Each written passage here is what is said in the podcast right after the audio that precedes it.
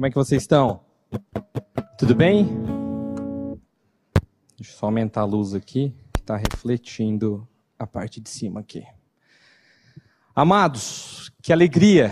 Mais um sábado para a honra e para a glória do nosso Senhor Jesus. Que a gente tem o privilégio de abrir as Escrituras para poder estudá-la, para poder cultuar o nosso Deus, para dizer aos quatro cantos do mundo que Jesus Cristo é o Senhor.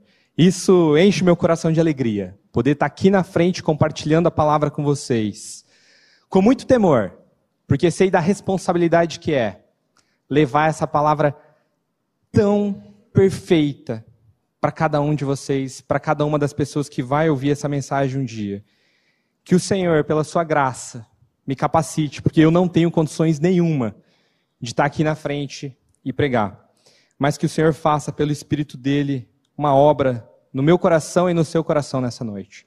Abra sua Bíblia no Evangelho segundo Lucas, no capítulo 10. Hoje estudaremos uma passagem muito preciosa. Como título, acabei colocando aqui como Ide e pregai, a missão dos 70. Nós faremos a leitura na Ara então, se você quiser fazer um ajuste de versão aí do seu celular, esta é a hora. Eu vou ficar na área durante todo o estudo. Encontraram? Lucas capítulo 10. Vamos do versículo 1 até o 9.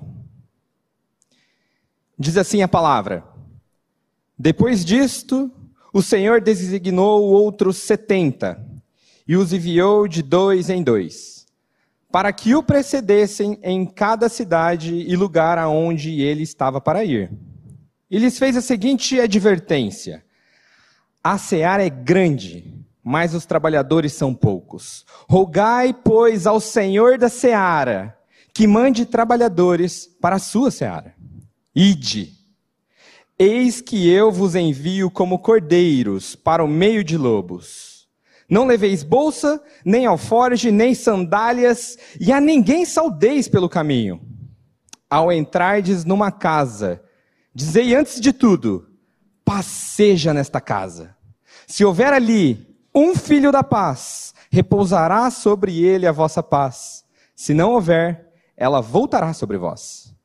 Permanecei na mesma casa, comendo e bebendo do que eles tiverem, porque digno é o trabalhador do seu salário.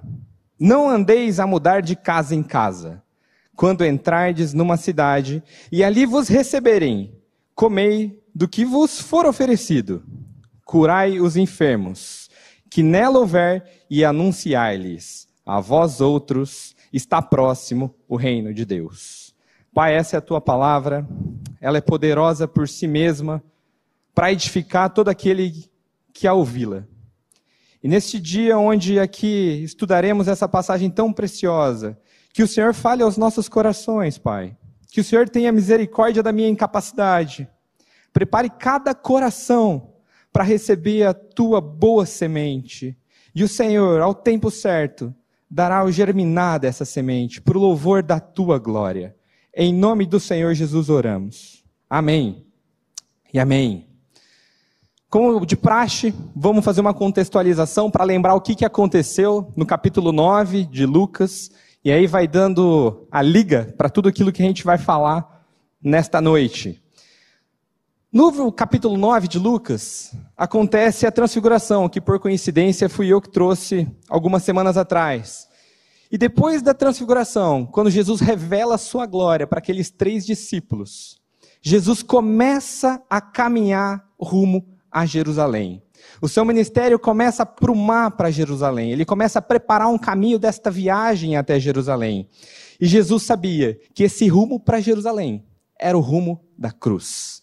Ele sabia que essa caminhada era como se fosse a caminhada de um príncipe rumo à sua coroação como rei. Ele sabia que ele sofreria, mas ele sabia que o Senhor entregaria o reino em suas mãos naquela cruz. Nosso Rei Jesus sabia o que aguardava.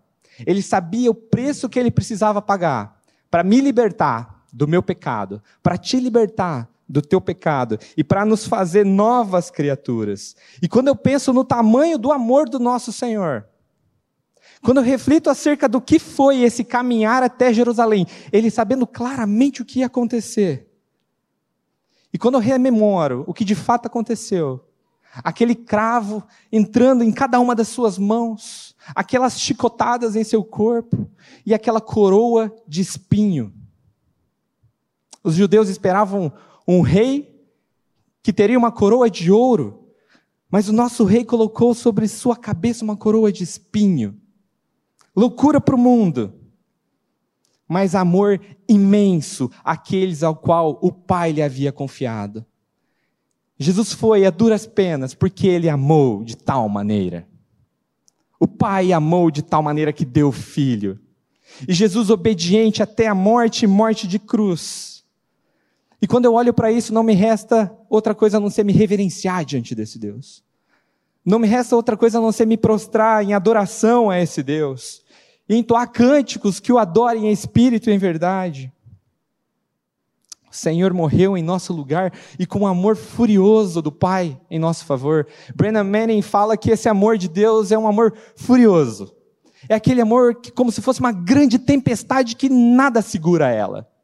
Esse é o amor do Senhor, por mim e por você. Ele não pode ser contido e colocado numa caixinha que a verdade da nossa inclusão na morte e na ressurreição com Cristo seja o pano de fundo de tudo que nós vamos falar aqui hoje. Porque hoje nós vamos falar da missão de ir pregar o Evangelho. E para você ir pregar o Evangelho, você tem que ter crido neste Evangelho. Então não tinha como eu entrar na anunciação do Evangelho sem antes passar sobre o que é o Evangelho. O que é o amor do Senhor, de Deus Pai, para nós, seus filhos. Na semana passada, o Pedro trouxe o finzinho do capítulo 9. E para contextualizar e engatar no que a gente vai falar hoje, três grandes verdades podem ser encontradas no final do capítulo 9, que foi estudado na semana passada. Jesus ele põe à prova aqueles homens que ali estavam com ele sobre a questão de segui-lo. E a primeira prova, e a primeira grande verdade que a gente pode encontrar, é que não há luxo ao seguir o Senhor. Quando a gente olha para o versículo 58 do capítulo 9, a palavra diz que o filho do homem, que Jesus não tem onde reclinar a cabeça. Ou seja, não tem nenhum sentido seguir a Cristo se for com alguma intenção de prosperidade. Porque a própria palavra fala que ele não tinha posse, ele não tinha bens. O segundo grande, a segunda grande verdade que a gente encontrou no estudo da semana passada é que há uma urgência no chamado do Senhor Jesus. Quando o Senhor Jesus chama para segui-lo, é urgente, não dá tempo para nada. No verso 59, não dá tempo nem de sepultar o Pai.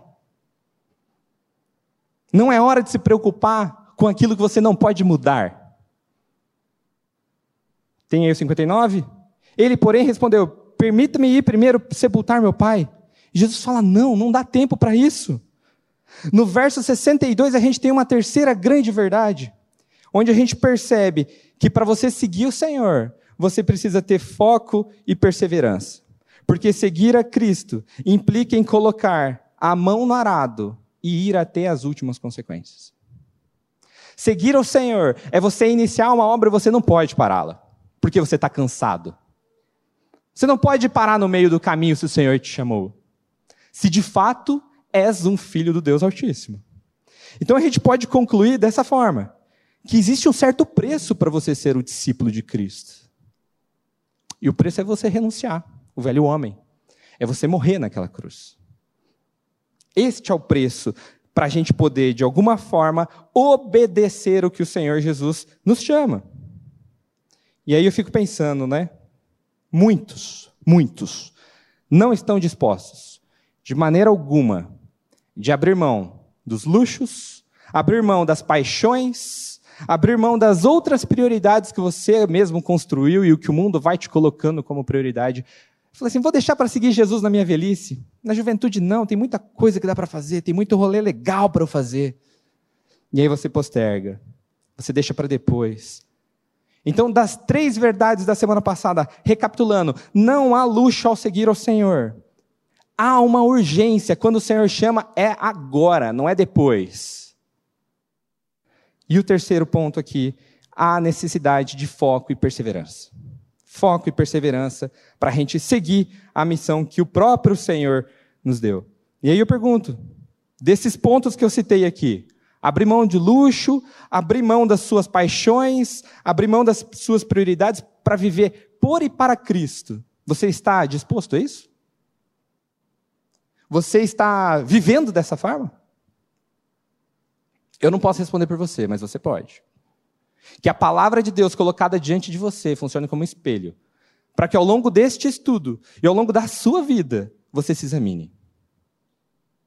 Veja se de fato o seu coração está inclinado a obedecer a palavra do Senhor. E no estudo de hoje, nós vamos ver o caso de 70 irmãos, mais maduros que estes que nós estudamos na semana passada, que não estavam aptos para pegar no arado, que não estavam aptos para deixar de sepultar o pai. Estes 70 irmãos, de fato, resolveram seguir o Senhor e ir até a última consequência. E quando a gente entra na exposição do versículo 1, a palavra nos diz assim: Depois disso, o Senhor designou outros setenta e os enviou de dois em dois para que precedessem em, para que o precedessem em cada cidade e lugar aonde ele estava para ir. Dada esta urgência, que estudamos na semana passada. Então, quando fala depois disso, é depois desses ensinamentos de Jesus da semana passada.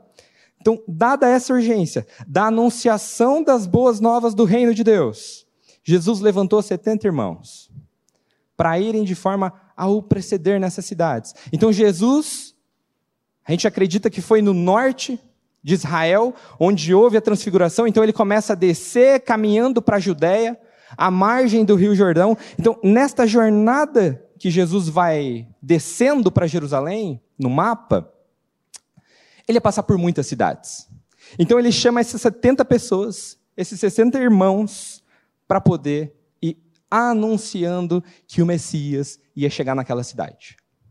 Assim como foi com João Batista, que funcionou de certa forma para ir precedendo a vinda do Messias.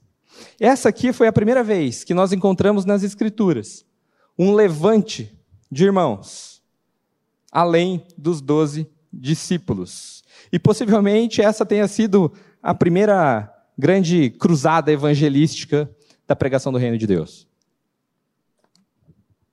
Não há uma precisão nos manuscritos, e talvez se você tiver na NVI, você vai ver que a tua Bíblia está falando de 72. E aí você já está fritando. Por que 72? Como se isso fosse a coisa mais importante do mundo no estudo. Não é, tá? Não trarei respostas claras sobre isso, porque a gente tem manuscritos, algumas Bíblias têm até o comentário embaixo. É, tem manuscrito que fala 70, tem manuscrito que fala 72. Eu estou seguindo a ARA, vou no 70 e vou até explicar para vocês por que, que eu acho que tem mais sentido. O número 70, ele é carregado de simbolismo para os judeus. Quando a gente olha para o Velho Testamento, a gente olha para Gênesis, no capítulo 10, onde ali tem 70 nações. Quando a gente caminha um pouquinho mais, a gente vai ver que Moisés recebe 70 anciãos para ajudá-lo na caminhada. Quando a gente olha para o Sinédrio, a gente vê que no Sinédrio tinha 70 irmãos. Então eu sei que o Senhor acaba gostando dos números e tenho para mim que é 70, mas se você quiser falar que é 72, tá bom, não tem problema. E eu queria destacar como o Senhor aqui levanta um número expressivo. Ele sai dos 12 e vai para 70. Ele divide em grupos de dois. Então, de 70 vira 35 grupinhos, que poderiam visitar 35 cidades diferentes. E o Senhor manda um id para essa turma. E sem dúvida, não foi à toa que o Senhor fez com que eles caminhassem de dois a dois. Há uma força muito maior quando você está junto com alguém. Tanto para que aquela pessoa testemunhe acerca daquilo que você está falando, quanto para ajudar na caminhada. As caminhadas eram a pés, Lá você podia encontrar todo tipo de problema. Um podia ficar doente, longe de sua família. E eu vou te falar, é muito precioso você ter um irmão para caminhar com você. Muito precioso. Eu vou dar o meu exemplo pessoal. Durante meus seis anos de ministério de jovem, Nos últimos três, pelo menos, eu caminhei bem perto do Fernando Rocha. E que precioso foi ter o Fer do meu lado. Que precioso foi dividir o cargo com ele. O cargo e o fardo, porque é pesado. Não é fácil. Há um preço a se pagar. Há algumas renúncias que a gente precisa fazer para obedecer o Senhor. E eu lembro quantas vezes a gente saía daqui das reuniões pensando tudo que a gente podia fazer, tudo que a gente podia melhorar. A gente pegou um ministério de jovens totalmente desfacelado em 2017. E o Senhor, pela sua graça, foi abundando, abundando. E o Senhor foi trazendo a palavra cada vez mais límpida nessas nossas reuniões. E a gente foi sendo tratado. E a gente foi sendo tratado. E na nossa caminhada, minha e do Fer, a gente se exortava. A gente admoestava um ao outro. A gente era puxado a orelha pelos nossos líderes. E como a gente aprendeu? Como a gente aprendeu nisso, gente? E o que eu quero falar para você é que se você está caminhando sozinho, pega o modelo aqui que Jesus deu. Pega alguém para caminhar e dividir o fardo contigo, para você estudar a palavra junto com essa pessoa. De preferência, alguém mais velho. De preferência, alguém mais sábio. Fer, você é mais velho que eu. Foi por isso que eu te escolhi. Cadê ele? Ah lá, tô vendo ele. É... De preferência, alguém que possa puxar a sua orelha. Que seja verdadeiro com você, que não fica passando a mão. Quantas vezes a gente era direto e é direto um com o outro? Não tem rodeio. A palavra lá em Provérbios, no capítulo 27, no verso 17, fala que é bom que a gente tenha amigo e fala assim, ó, como o ferro com o ferro se afia, assim o homem é seu amigo. É para isso que nós estamos aqui. E não serve só para os meninos, tá? Para vocês também, meninas. Que vocês possam ter alguém para caminhar com vocês, para ajudá-las nessa jornada. Em certos momentos a jornada vai ser pesada, vai ser difícil. Vai ter hora que você vai cair. E esse irmão vai te levantar. Tem hora que você vai chorar. E esse irmão vai chorar com você. Nunca esqueça, o dia que a gente perdeu a nossa segunda filhinha. Primeira pessoa que eu liguei foi para Fernando. Falei, Fer, você não sabe o que aconteceu agora. Perdemos a nossa bebê. E ele chorou comigo no telefone. Não tinha que falar nada, só tinha que dividir o fardo. E assim é na nossa caminhada. E assim é na nossa caminhada. Quando um cai, o outro levanta. E avançando nessa exposição, quando a gente entra no versículo 2, Jesus vai fazer o seguinte com eles: uma advertência. E Jesus fala assim: a seara é grande, mas os trabalhadores são poucos. Quando o Senhor Jesus está falando que a seara é grande, significa que o trabalho é grande. Muitos serão salvos. É isso que Jesus está falando. Rogai, pois, ao Senhor da seara que mande trabalhadores para a sua seara. Levantados então estes servos, que são mais maduros que aquele do final do capítulo 9. Jesus fez essas advertências e instruiu eles sobre como eles iam proceder nesta missão. Como eles iam prenunciar a chegada de Jesus em cada uma dessas cidades até Jerusalém. E de verdade, esse versículo para mim, ele é um oásis. Porque aí eu vou trazer para minha experiência também. Quantas vezes eu me peguei preocupado quando algum membro da liderança dos jovens chegava para mim e falava assim: Guilherme, eu vou sair. Eu falei assim: Senhor, e agora? O que vai ser de nós? Nós precisamos dessa pessoa. A gente tem pouca gente. O ministério está em reconstrução inteira. O que, que vai ser de nós, Senhor? Agora que a coisa estava engrenando. Aí eu olhava para essa passagem. E quando eu vejo que a seara não é minha, é do Senhor, que é Ele que manda os trabalhadores, não sou eu que busco. Eu não sou um RH. A liderança da igreja procura, falou: quem a gente vai pôr como pastor? É o Senhor quem fará. Quantas vezes nós ficamos preocupados? E quando o pastor Glênio for embora? E quando o pastor Glênio descansar? Como que nós ficaremos? Vamos olhar aqui, parte B. Rogai, pois, ao Senhor da seara que mande trabalhadores para a sua seara. Nós precisamos orar. Nós precisamos orar para que o Senhor institua líderes, que o Senhor institua pregadores, que o Senhor institua pregadores informais, mensageiros do Evangelho. Como é bom saber que o Senhor da seara é soberano. Como é bom saber que nada escapa da mão do Senhor da seara. Absolutamente nada. E ele não é um RH ineficiente. Ele sabe o que ele está fazendo. Ele sabe o que ele está fazendo, meu irmão.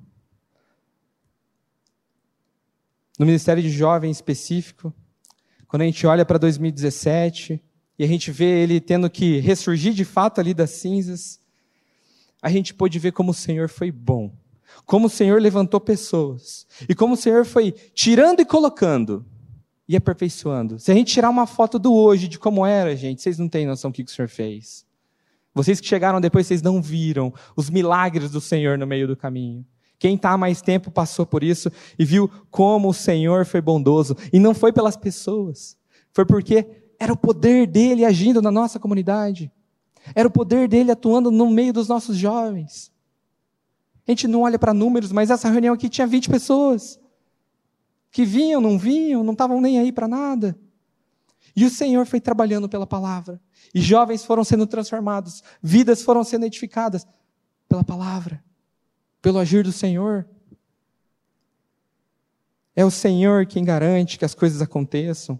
E quando eu olho para João, no capítulo 6, versículo 37, eu vejo que é o Senhor cuidando de nós. João 6, 37. Todo aquele que o Pai me dá, esse virá a mim, e o que vem a mim de modo nenhum o lançarei fora. A preocupação do Senhor na anunciação do Evangelho é para que aqueles que são, precisam ser salvos pelo ouvir da palavra, sejam salvos pelo ouvir da palavra. Ele fará o que for preciso para que a mensagem chega, chegue ao ouvido dos seus eleitos. E graças a Deus por isso. Graças a Deus que a obra é dele, não é nossa. Nós somos cooperadores. É o Senhor quem faz tudo em nós. E isso me dá descanso. Não sei se para você dá, mas para mim dá descanso. Me dá descanso, saber que é o Senhor que está fazendo. E para todos vocês que hoje estão aqui, talvez em algum ministério, e acham que se vocês saírem, tudo está acabado, você não sabe de nada. é o Senhor que é o dono da seara, meu irmão.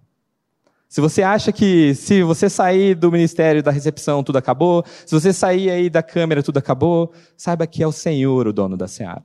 Do mesmo jeito que ele institui, ele destitui lideranças.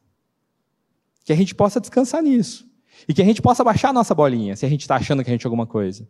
Nós não somos nadas. Somos só um vasinho de barro na mão do oleiro. Para ser usado por ele conforme lhe apraz onde você estiver ajudando na igreja, independente do ministério, que o seu coração esteja depositado no Senhor. Não nas palmas que você vai receber de alguém, na batidinha nas costas. Que você, meu irmão, olhe para o Senhor e tão somente para o Senhor.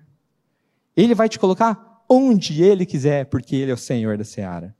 Agora, uma coisa eu não consigo entender, que é aqueles que falam que são vivificados. Aqueles que falam que creram em Cristo, mas vivem uma vidinha bem letárgica, quase um zumbizinho.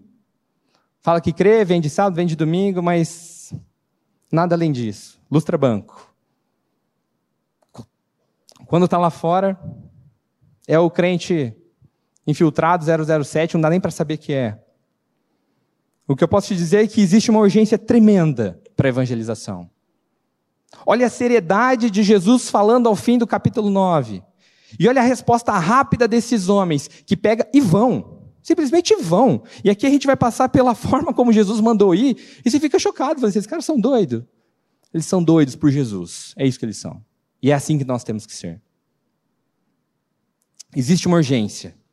E nós somos a geração eleita para pregar para esta geração. Não existe uma outra geração para pregar para essa geração a não ser nós. Não vai vir alguém do futuro ou do passado para pregar. Somos nós. Ah, mas Guilherme, eu não me sinto capacitado. O Senhor da seara te capacitará. Agora você precisa se dedicar. Você precisa ler a palavra. Não acha que as coisas vão acontecer por osmose.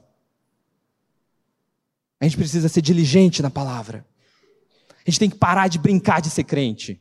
A gente tem que viver o cristianismo de verdade. A gente tem que viver a vida cristã na prática. Você foi chamado pelo Senhor para ir pelo mundo e pregar o Evangelho. Você não precisa desse microfone para pregar o Evangelho. Você faz isso com o seu melhor amigo. Você faz isso na sua casa. Você faz isso com seus avós, com seus tios, com seus primos. A nossa missão é proclamar isso, meus irmãos. As Escrituras falam que a criação aguarda ardentemente que os filhos de Deus sejam revelados. Eu aguardo, nós aguardamos. Por quê? Porque nós queremos que o último eleito escute. Porque na hora que ele escutar, as trombetas vão soar. E o Senhor virá em glória e nos revestirá de um novo corpo que não pode ser corruptível. E nós nos prostraremos diante da glória do Senhor sem ser consumido porque o Senhor nos fez como Ele, totalmente libertos do pecado, com uma carne sem tendências mais ao pecado, corpo novo, corpo glorificado, para viver eternamente para a Sua glória. É por isso que eu e você somos chamados a pregar. Para que mais e mais pessoas cheguem ao arrependimento e ao conhecimento da verdade. Que Cristo seja a vida de mais e mais pessoas. Isso é muito grande para você guardar só para você. Nós estamos falando de eternidade nos céus. Que o Senhor traga a grandeza disso ao teu coração. A gente fala muito de cosmovisão cristã. Isso é cosmovisão cristã. É entender a grandeza disso, meus irmãos. Portanto, a gente agora entra no versículo 3, onde o Senhor Jesus vai falar assim: Ide, ide. Eis que eu vos envio como cordeiros para o meio de lobos. Não vai achando que o chamado de seguir a Jesus é uma colônia de férias, porque não é. Eis que eu vos envio como cordeiros para o meio de lobo. Aí você fala assim: ah, não, mas isso aí eu não quero, não. Tá doido? Pregar no meio de lobo? Eles vão arrancar minha pele. Pois é. Este é o mundo que nós estamos. É o mundo de lobos. E o Senhor não nos joga aos lobos para sermos devorados por ele. O Senhor nos manda aos lobos para que lá nós encontremos aquelas ovelhas perdidas, aquelas ovelhas que desde antes da fundação do mundo são do Senhor. E o nosso papel é arrebanhá-las por aprisco. Vem, vem. E nós precisamos lançar essa verdade. Nós não sabemos quem são essas pessoas. Mas cabe ao Senhor fazer a obra no coração de cada um. Isso tira peso de qualquer um que prega. Tira o seu peso, porque você precisa pregar. Não é você pela sua eloquência, pelo seu muito saber, mas Cristo é capaz de usar a sua vida, o Espírito Santo é capaz de usar a sua vida, e o Senhor vai revelar. Você lança a semente. Quem dá o crescimento é o Senhor. Quem dá o crescimento é o Senhor. Não acha que você vai entrar na faculdade, ou que você vai entrar no seu trabalho novo, e que lá só vai ter crente. Lá vai ter bastante, bastante lobo. Mas bastante lobo. Com os dentão bem grande. Lobo e cobra. Tem cobra também. Tá doidinho para pegar pelo calcanhar na hora que você não está vendo. Vai atento. Impunhe a espada da palavra. E saiba que o Senhor estará com você. Você não vai sozinho. Você não vai sozinho. Ao entrar no ambiente desse, procure a sua dupla. Alguém que vai passar com você pelo perrengue. E se não tiver essa pessoa, o Senhor estará com você. E esse será o seu descanso. Esse será o seu descanso. E nestes ambientes hostis, é onde nós vamos medir a raiz que você tem no Senhor. Você vai permanecer como cordeiro ou você vai se amoldar e daqui a pouco você é um lobinho? Se você se amoldar, eu lamento em falar que você é um lobo que você não é uma ovelha. E você pode ser um lobo aqui no meio das ovelhas. E o juízo e a justiça de Deus vai pesar sobre você. Mas, Guilherme, isso é duro, essa palavra. Essa é a palavra que nós temos. Aqueles que rejeitam a palavra, nós vamos ver na semana que vem, a hora que você anuncia, bate o sapatinho, tira a poeirinha e vai para o próximo. Se a pessoa não quer o evangelho, se a pessoa rejeita prontamente o evangelho, próximo. Não perde tempo. Não perde tempo. Agora, esse diagnóstico de como que você se comporta. Se lá na faculdade você está na mesma pegada de todo mundo, fica com todo mundo, bebe pra caramba, cuidado e presta atenção. Pega a palavra, põe diante de você e se examina. Em Cristo Jesus, se você se arrepender, você é restaurado, você é salvo. Se você confessar Cristo como seu Senhor, crê na obra do Senhor, Ele vai te fazer uma nova criatura. Agora, falando com os irmãos em Cristo, saibam sempre que o Senhor vai estar com a gente em todo ambiente hostil. Não vai com medo, o Senhor estará com você. Mas guia é difícil, o ambiente é péssimo. Clama ao Senhor para Ele te dar um novo ambiente, um pouco melhor. Está tão difícil assim. Eu passei por algumas situações na minha vida e o Senhor deu novos ambientes. Mas enquanto estive dentro de cada um deles, eu clamava para o Senhor me não me fazer virar um lobinho igual aos outros. Que você seja sal e luz onde você estiver, meu irmão. Agora eu quero ver um texto com vocês que está em João, no capítulo 17, no versículo 11 até o 21, é a oração de Cristo, oração sacerdotal. Depois você lê ela inteira, a gente vai só até o 21. Agora, olha, presta atenção nesse texto, enquanto a gente estiver lendo, que este é o clamor do filho para o pai em prol de nós. Porque ele sabe o perrengue que nós estamos aqui neste mundo. Jesus sabe o problema que é esse mundo. E ele ora pedindo para que o pai nos guarde de tudo isso. Versículo 11. Já não estou no mundo, mas eles continuam no mundo, ao passo que eu vou para junto de ti. Pois, Pai Santo, guarda-os em teu nome, que me deste, para que eles sejam um assim como nós. Quando eu estava com eles, guardava-os no teu nome, que me deste, e protegi-os. E nenhum deles se perdeu, exceto o filho da perdição, para que se cumprisse a Escritura. Jesus está falando dos discípulos. Mas agora eu vou para junto de ti. E isto falo no mundo para que eles tenham o meu gozo completo em si mesmo. Eu lhes tenho dado a tua palavra, e o mundo os odiou, porque eles não são do mundo, como também eu não sou. Se o mundo te odiar, é isso daqui que está acontecendo, tá? 15. Não peço que os tire do mundo, e sim que os guardes do mal. Eles não são do mundo, como também eu não sou santifica-os na verdade. A tua palavra é a verdade. É a palavra que vai te manter cordeiro, irmão. Assim como tu me enviaste ao mundo, também eu os enviei ao mundo.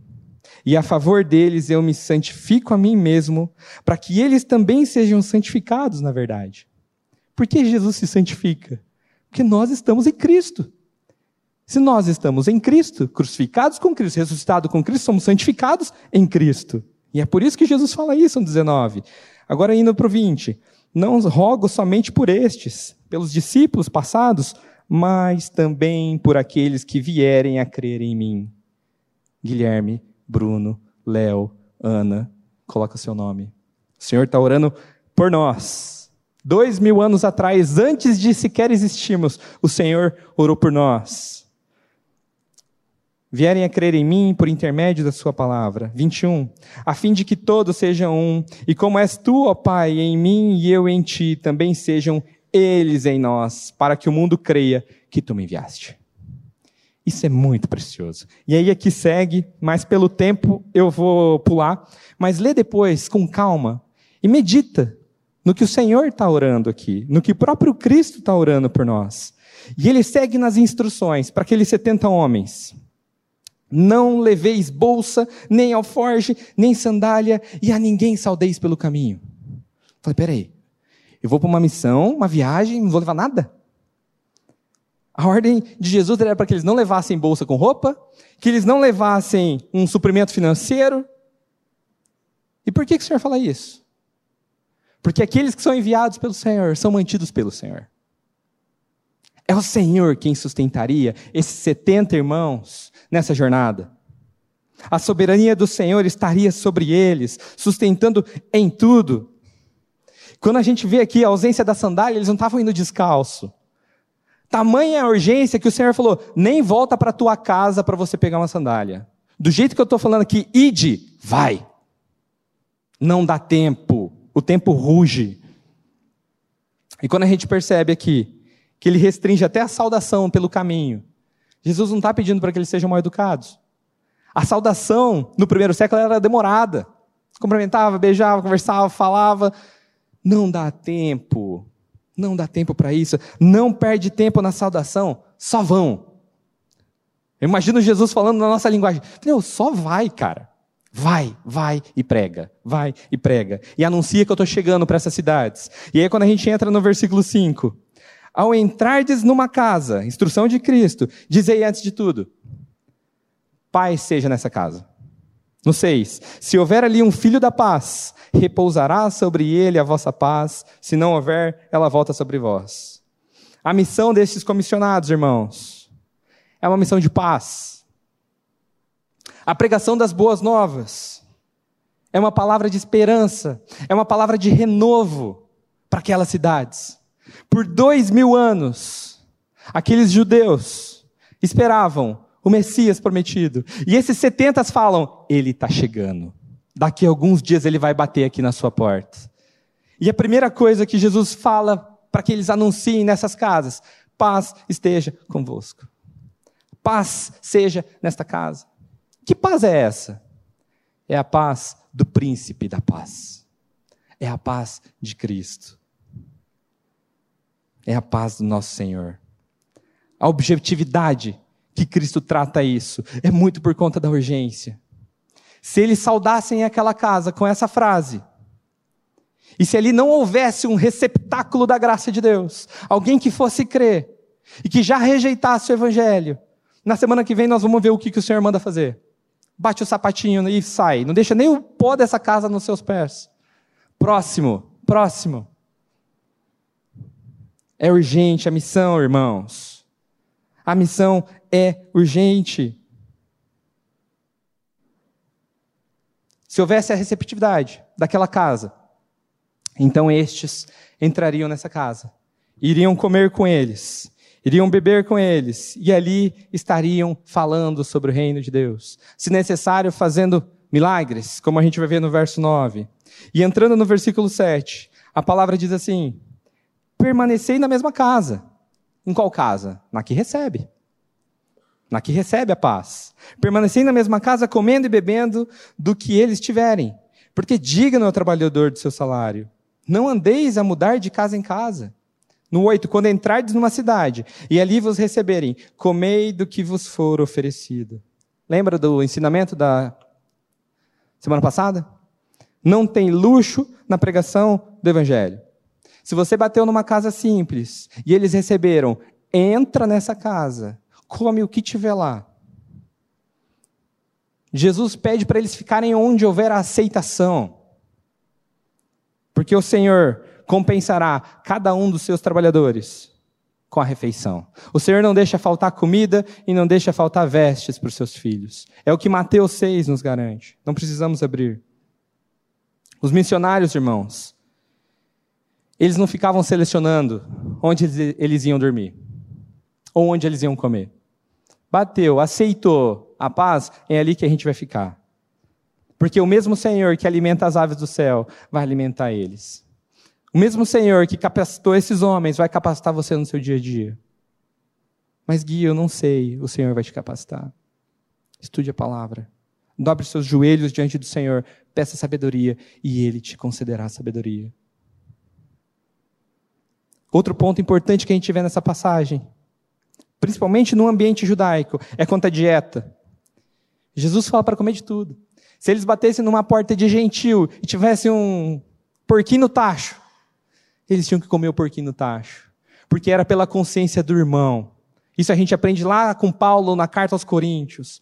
Não é por você, é pelo próximo. Você precisa se amoldar àquela cultura que você está chegando na hora de pregar. Você não vai se tornar eles, mas você precisa se aproximar deles. Você precisa desconstruir alguns muros que podem ter. E esse tipo de situação como alimento, o que isso impacta para o Senhor? Nada. Se a questão for vestimenta, por que não trocar a vestimenta para se comportar como aquele meio? Para que você quebre as divisas e entre depois com o Evangelho? Quantos exemplos a gente tem de pregadores que vão para tribos indígenas isoladas que precisam fazer uns rituais malucos lá, enfiar a mão num formigueiro, comer grilo, comer um fubazinho de casca de árvore. E, cara, tem, faz parte. Se você quiser entrar com o evangelho depois, isso que é trivial, que não é importante, você precisa se moldar. Você precisa chegar próximo daquela pessoa para quebrar essas divisas. Óbvio, e quero deixar claro, em pontos que não ofendam ao nosso Deus. Tá ok?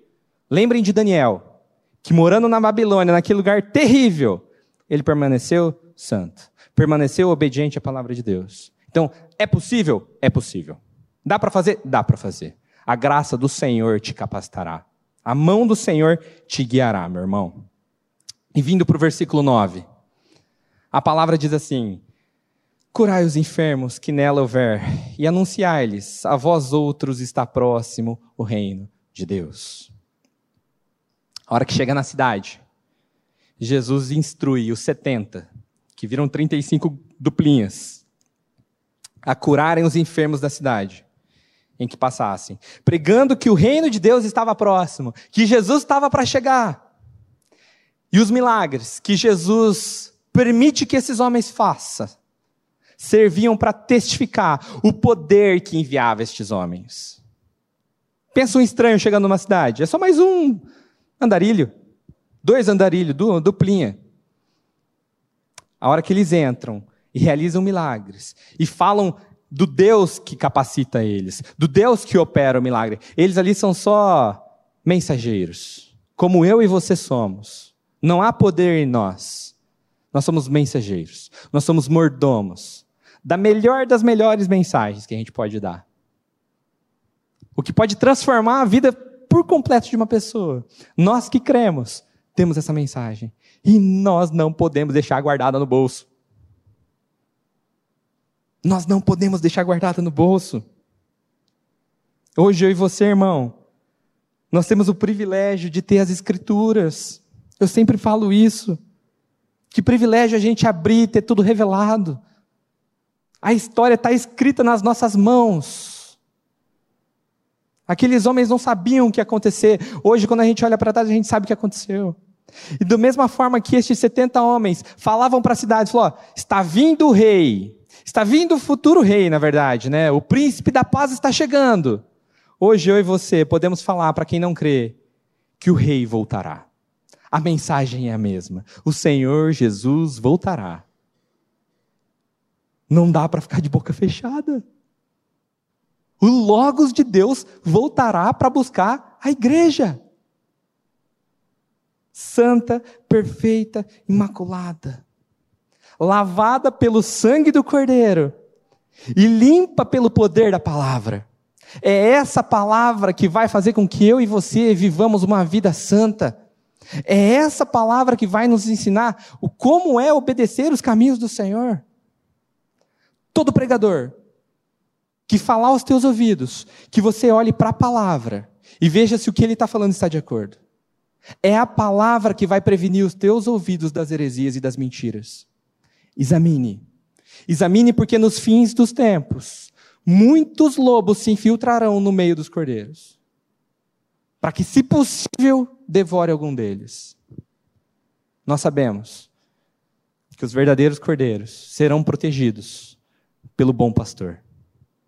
Nenhuma alma será perdida se estiver na mão do nosso Senhor Jesus. Agora, se você for uma pessoa que ainda não se arrependeu, que ainda não creu, você está vacilante, flertando o tempo inteiro com o mundo e com a igreja. Com o mundo e com a igreja. Um lobo pode te devorar. E aí vai ser tarde. E aí pode ser tarde. E eu quero concluir o nosso estudo de hoje. Dessa missão preciosa, da parte boa, porque na semana que vem vamos ver de quem não recebe essa mensagem. Com três lições importantíssimas para mim e para você. A primeira delas é: ide. Os que foram chamados para serem filhos da paz precisam testemunhar sobre a paz que em nós repousou. A mesma missão dos 70 é a minha e é a sua. Mateus 28, 18. Jesus, no finzinho do finzinho da sua jornada aqui na terra, vai falar isso. Mateus 28, 18.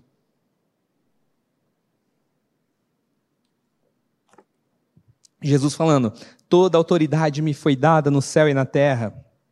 Ide, portanto, fazei discípulos de todas as nações, batizando-os em nome do Pai, e do Filho e do Espírito Santo, ensinando-os a guardar todas as coisas que vos tenho ordenado. Ensina o quê? O que o Senhor ordenou. O que o Senhor ordenou está nas Escrituras. Se não lê, não consegue saber. E eis que estou convosco todos os dias, até a consumação dos séculos. Nós não estamos abandonados. Ele voltará, mas ele enviou o Espírito Santo para caminhar com gente nessa jornada. E ele promete que ele estará conosco em todo o tempo. Cristo em nós é a esperança da glória. Cristo é a tua vida? Cristo habita em você? Porque se habita, não há o que temer. Se você tiver que ter a espada pesada sobre o seu pescoço nessa vida, mas o Senhor seja exaltado, glorificado, assim seja. Que você esteja preparado para derramar o seu sangue, se necessário, por amor ao reino de Deus. Evangelho não é brincadeira. Evangelho não é oba-oba. Não é pregaçãozinha de prosperidade, vai dar tudo certo. Vai dar certo. A hora que o Senhor Jesus voltar. Até lá é perrengue. Até lá é aflição. Até lá é perseguição. É estar tá no meio de lobo. Essa é a jornada do cristianismo verdadeiro. Tudo que você ouvir diferente disso é mentira. E cuidado com o que você vê na internet, que está lotado. Hoje recebi um patrocinado de um camarada que vem aqui para Londrina, que fala que você é o centro do coração de Deus. Misericórdia, gente. Quantas pessoas são enganadas por ventos de doutrina que levam só para emoção, só para o choro? Cuidado para você não ser enganado. Cuidado para você não ir para a emoção. Segunda lição, perseverança. A missão não é fácil. Ser discípulo de Cristo. Eu até escrevi isso aqui, nem lembrava. Ser discípulo de Cristo não é ser o centro do coração de Deus. Ser um verdadeiro discípulo é dar a vida pelo avanço do Evangelho. E se for preciso ir para o meio dos lobos, como você tenta? Amém, Senhor. Eis-me aqui, envia-me a mim. E o Senhor me capacitará, porque eu não tenho condições. E se você julga ter condições, boca no pó, cara, você não entendeu nada. Se você acha que você tem algum, algum poderzinho de fazer pelo seu suor, você não entendeu o que é dependência do Senhor. Você não entendeu o que é soberania. Você não entendeu o que é Deus agindo em nós. Cuidado. Ide, persevere, Agora nós vamos entrar no terceiro, que pegou muito para esse 70. Contentamento. Os caras foram sem roupa, sem um sapato extra, imagina o chulezão. Sem dinheiro. Eles estavam totalmente na dependência do Senhor. Você sabe viver na dependência do Senhor? Ou na hora que dá uma coisinha errada, fala, oh, usou a vida, por que eu? Meu irmão, pede para o Senhor fazer você depender dele. Dá uma situação na sua vida para você experimentar a dependência. Há dois anos atrás, eu e a Kézia decidimos experimentar um pouco da dependência do Senhor. Ela grávida de seis meses da Lara, eu pedi demissão. Sem ter nada certo. Não fui negligente, fiz conta para tomar essa decisão. Mas eu falei para ela: nós viveremos na dependência do Senhor. E o Senhor proveu mês por mês, impressionantemente. Quando eu olho para trás, do termo financeiro mesmo, vida prática ali, eu vi a graça e a mão do Senhor em todos os meses desde que tomei essa decisão. E não me arrependo nem um momento, porque tive clareza que era o Senhor me levando para um momento de dependência, de viver o contentamento do que o Senhor tem para nós naquele momento. Para de sonhar que você quer ser milionário, bilionário. Para quê? Se não for para a glória de Deus? Para quê? Você está correndo atrás do vento. Vaidade, vaidade, vaidade. Cuidado. E na juventude isso pega muito. Eu já fui uma pessoa que estava aí sentada, ouvindo alguém falar, e eu queria ser milionário. Se um dia o Senhor me proporcionar isso, que volte para a honra e para a glória dele, não para a minha. A minha missão é pregar esse evangelho. É fazer buraco na minha agenda para eu poder ter tempo de estudar e pregar a palavra. E assim tem que ser com você. Ah, não, mas está muito corrido, que não dá não, está muito difícil, faculdade, TCC, casamento. Os noivinhos aí, ó, que estão coçando a cabeça. Ô, oh, gente, é o Senhor fazendo. O Evangelho é de descanso. O Senhor não, não, não põe peso nenhum na gente. É Ele que faz. Agora, de verdade, perdoe minha palavra aqui, você não pode ser um bunda mole, meu. Você precisa cumprir o que o Senhor está pedindo. Obedecer. Não é difícil, gente. O Senhor vai fazer.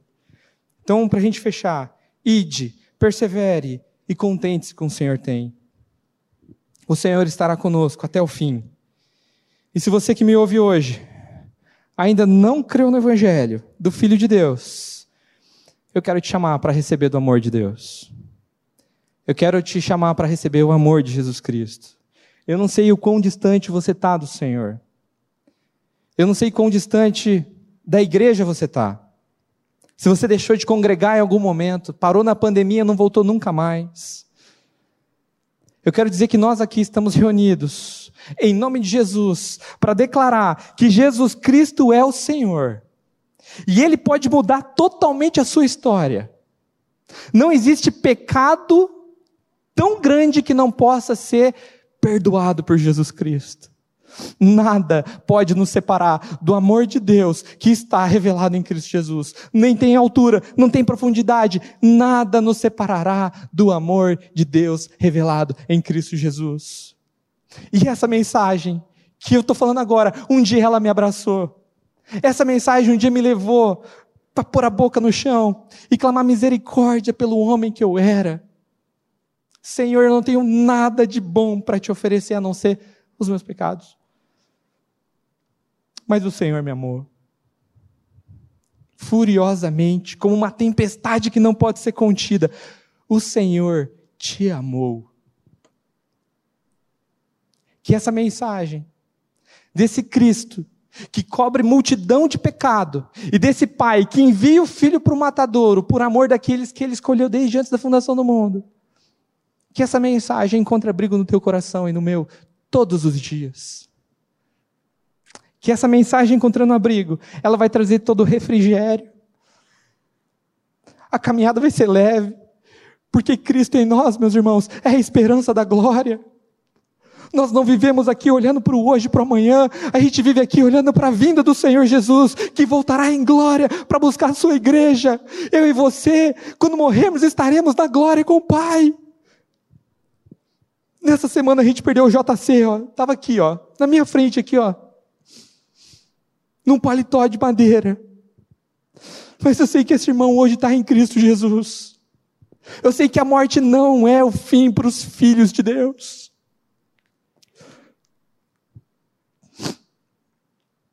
Examina a sua vida, meu irmão. Se você não creu ainda nessa mensagem, que Cristo faça uma obra, que o Espírito de Deus revele isso no teu coração. Que você se arrependa, coloque a boca no pó e proclame: não eu, mas Cristo, não eu, mas Cristo, não eu, mas Cristo. Revela a tua verdade no meu coração, Pai. Eu quero crer na tua palavra, eu quero depender da tua palavra, eu quero poder te chamar de papai.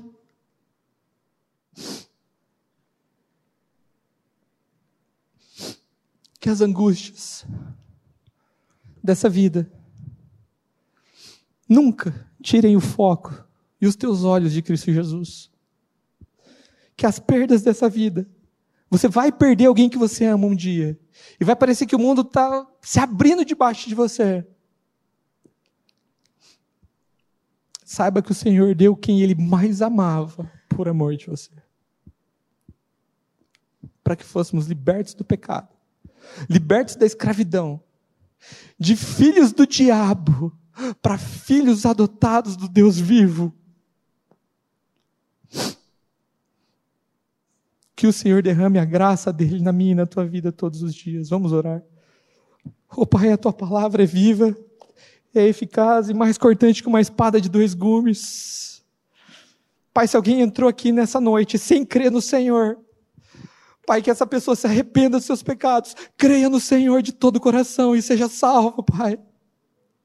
E aqueles que creem no Senhor, vivam uma vida de verdade, Deus que eles proclamem o teu reino, que eles vão à frente pregando, sabendo que o Senhor dará toda a retaguarda.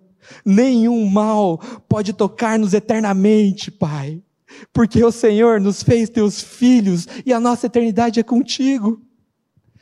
Se aqui tivermos que ter a morte pesando sobre nós, na perseguição, mas que para que teu reino avance, assim seja, Pai.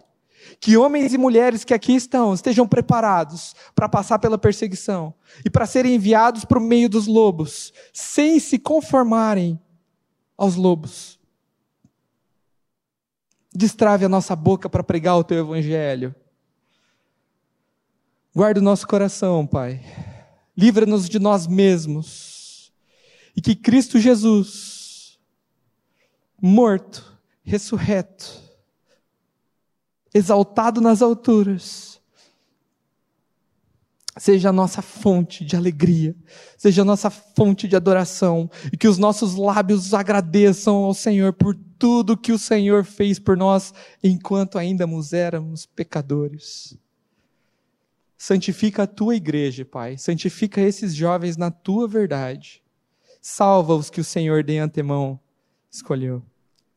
É no nome de Jesus, o nosso Senhor e o nosso Salvador, que nós oramos a Ti gratos por tudo que o Senhor fez e pelo que o Senhor ainda fará na nossa igreja, nas nossas vidas e na tua igreja. Amém, Senhor.